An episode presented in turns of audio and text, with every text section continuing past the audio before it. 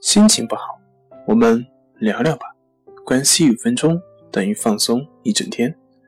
大家好，我是心理咨询师杨辉，欢迎关注我们的微信公众账号“重塑森林心理康复中心”，也可以添加微信 s u 零一一二三四五六七八九，了解抑郁的解决办法。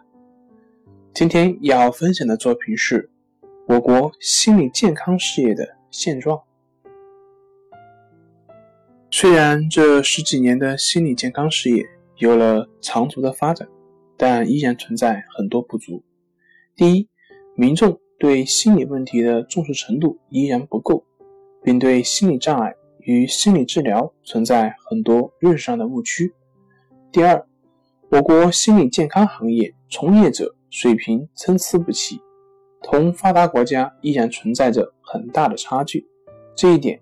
也是制约心理健康事业发展及民众接受心理治疗的主要屏障。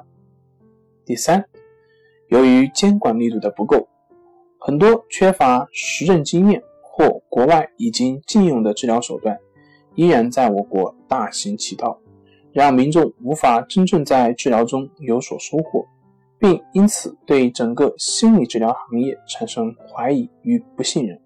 所以。在我国为民众服务的心理治疗行业还有很长的路要走。